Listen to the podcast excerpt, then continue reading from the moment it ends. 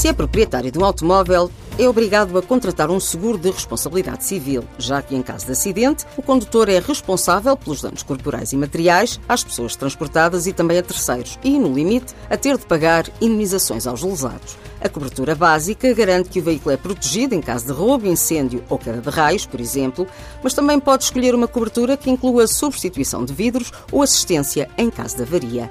O seguro contra danos próprios é conhecido como seguro contra todos os riscos.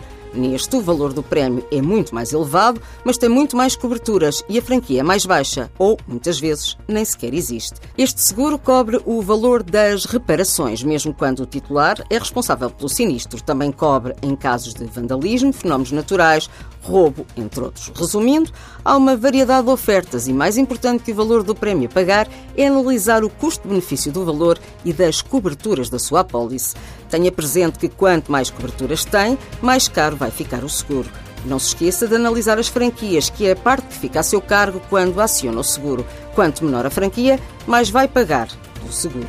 A idade, o conselho de residência e o histórico de acidentes também influenciam no prémio, ou seja, no valor anual a pagar. Doutor Finanças na TSF.